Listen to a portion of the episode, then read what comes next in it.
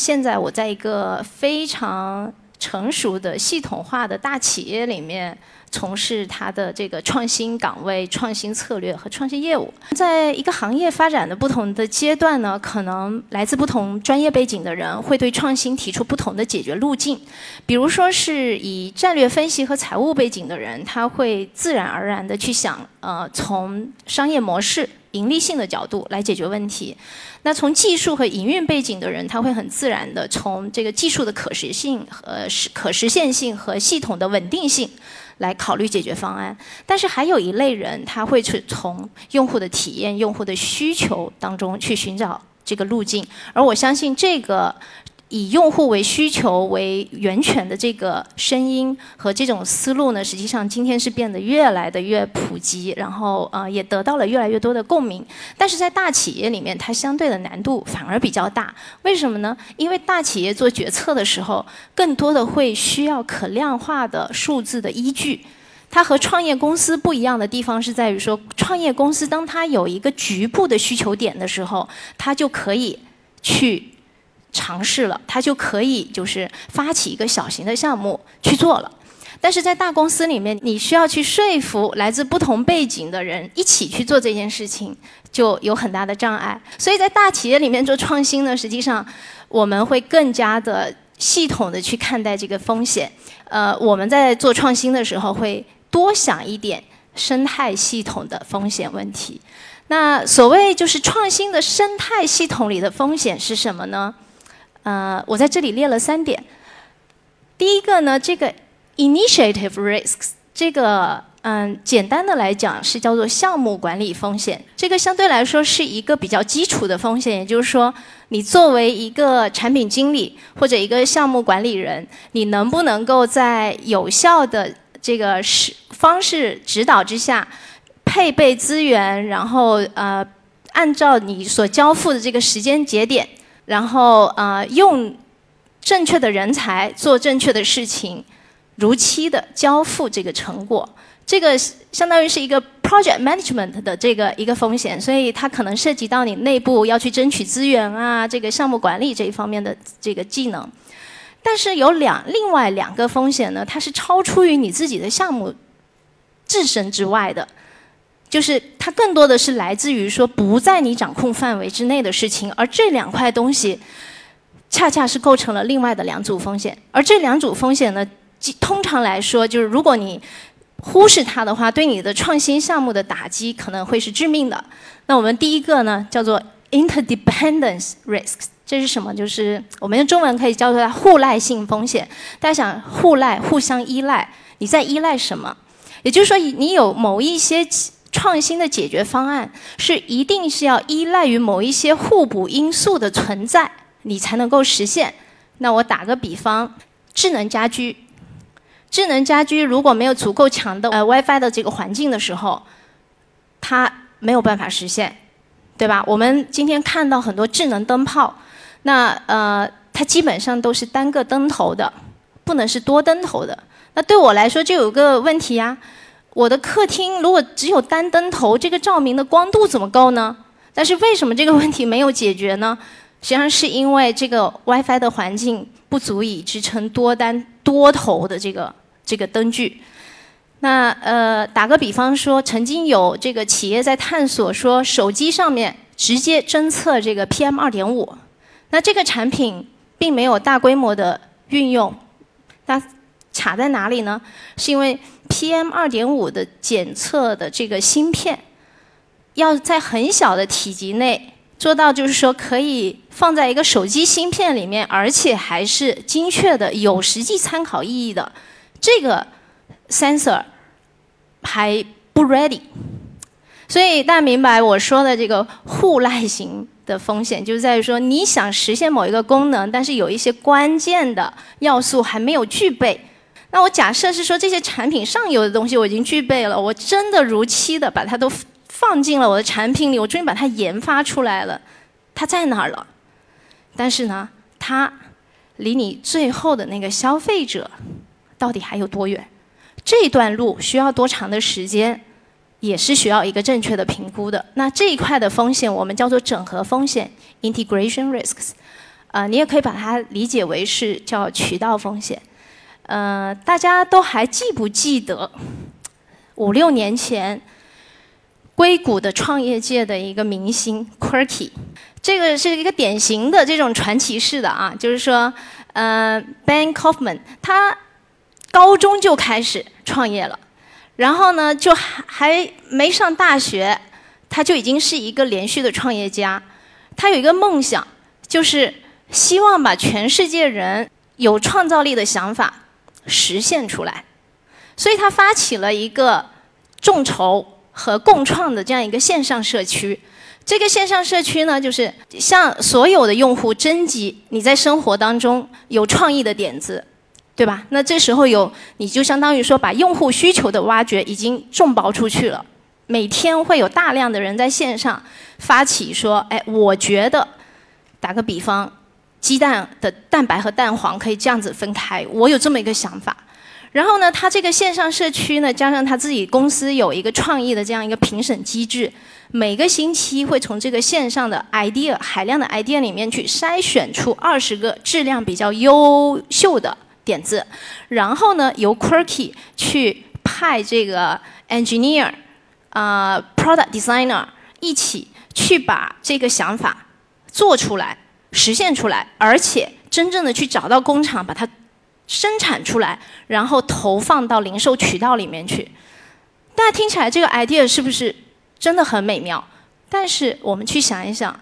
他面对的问题是什么？在他最成功的年代，大概是在二零一三年、二零一一年到二零一三年，这是他最就声势最大的这个时代。嗯，那个时候呢，网上购物的这个行为还不算非常的普及，所以呢，Quirky 做出来的产品，它投放的渠道基本上是传统的门店，比如说 Best Buy 或者是 Target，就是这样的啊家电或者是家居的门店。那实际上，当你的就是频繁在变化的这个主题。要融入零售商的渠道的时候，实际上他们根本没有能力来替你把你那个背后的创意故事讲清楚。大家知道，就是在传统零售里面，实际上一般来说，它就几个核心的 SKU，但是创造了绝大部分的利润。而 Quirky 的模式恰恰是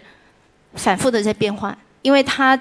一次生产出来多少个。多少个产品，然后投放完了以后，下一次因为又是新的创意进来，产生了新的，呃，这个 SKU，然后要投放到货架上面去。这个和传统零售之间实际上是有矛盾的，所以没有传统零售的渠道可以讲清楚 Quirky 的这个故事，所以它的这个产品实际上盈利性就一直都不佳。那么久而久之呢，这个传统的零售渠道就选择了，就是抛弃了它的大部分的 SKU，它可能就是最成功的一款产品，啊，就是一个叫 Pivot 的的一个电源插座，实际上就是一个可变形、可弯曲的一个电源插座。那我们去看，就是 Quirky 在这个路径上面，它就是遇到了这个整合风险，因为它在那个就是网络销售还不是非常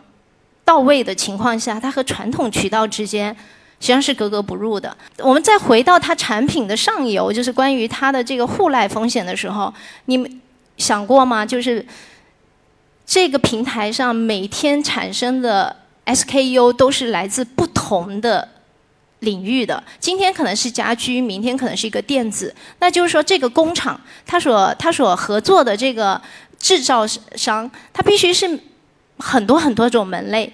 嗯。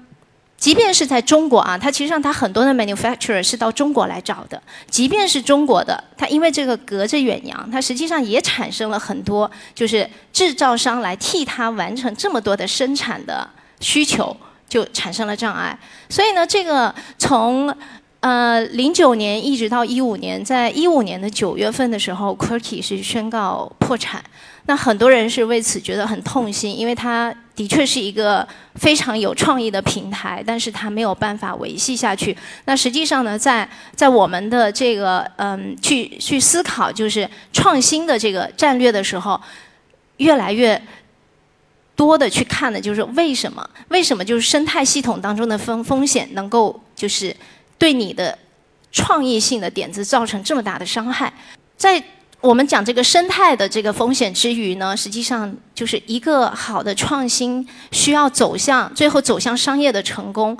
的确它需要具备很多的条件。啊，这个也就是解释了为什么有一句话啊，就是说 ideas are cheap if you cannot make them real。就是你如果说不能把想法实现成真的话，那么这个想法可能就会变得廉价。啊，大家我不知道，就是嗯，可能有见过一个呃，Everett Rogers，他是一个经济学家，他曾经就是呃画过一个呃创新产品最后走向商业回报的一个曲线。嗯，他说呢，就是最难跨越的那一那一步呢，实上出现在哪里呢？就是出现在早期的用户和主流用户。他们这两个这两组用户之间有一个特别大的鸿沟。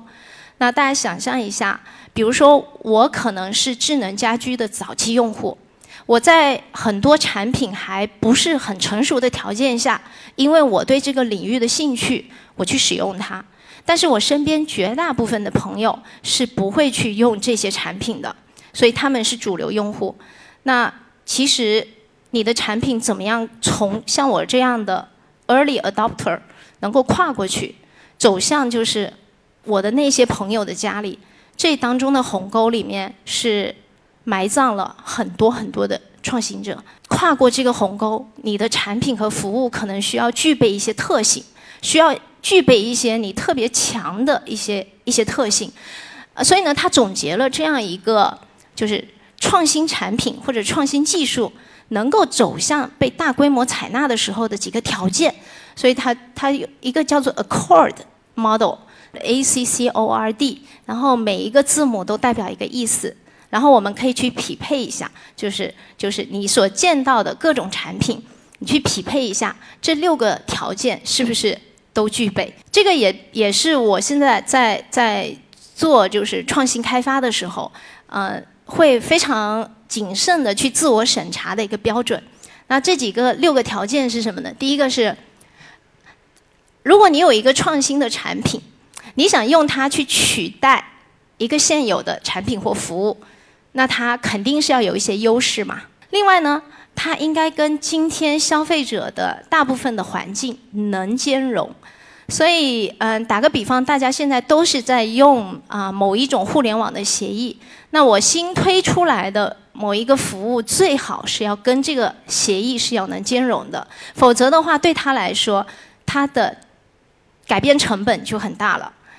再有呢，就是呃，安装或者是使用的时候容易理解，那这个也就是可以解释为就是说使用体验上面的简洁流畅，符合人机功能，符合人的使用本能习惯。再有一个呢，就是。它带来的好处是非常显而易见的，能够被消费者观察到的。再有呢，就是我使用它的时候，我可能有什么样的风险？再有一个呢，就是啊，你尝试的时候，早期的用户在尝试它的时候，他付出的代价。我我有一个创业的朋友，他嗯，他想为就是嗯不孕不育的人群，就是提供增值的这种医疗服务。那么这个时候呢，你是推整套的服务先呢，还是把其中最关键的某几个检测项目抽取出来，成为一个小的一个体验环节？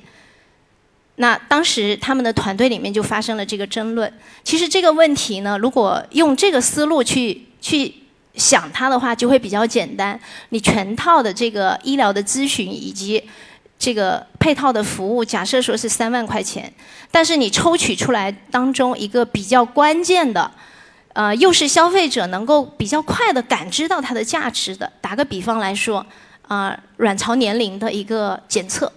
我就把这一块拿出来，先做一个，啊，就是体验产品，这东西可能是三千块钱。那你想在三千和三万之间？是哪一哪一种方式能够比较早的吸引到早期用户？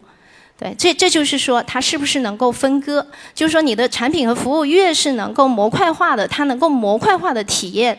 然后用比较小小的这个成本，体验局部，同从而认识到它整体的带来的回报的话，那这个时候你比较容易就走。走进它的这个消费的这个选择范围，迈出你的第一步。从啊一个想法，它的新颖性本身，然后延伸出去，开始去看它的上游和它的下游分别都缺失了什么，然后开始能够更好的理解为什么有一些好的创意，最后却不能实现用户价值和双商业价值的双赢。那在我们看来呢，就是创新的定义，实际上就是这两条标准。都能达到用户价值和商业价值的双赢。谢谢大家。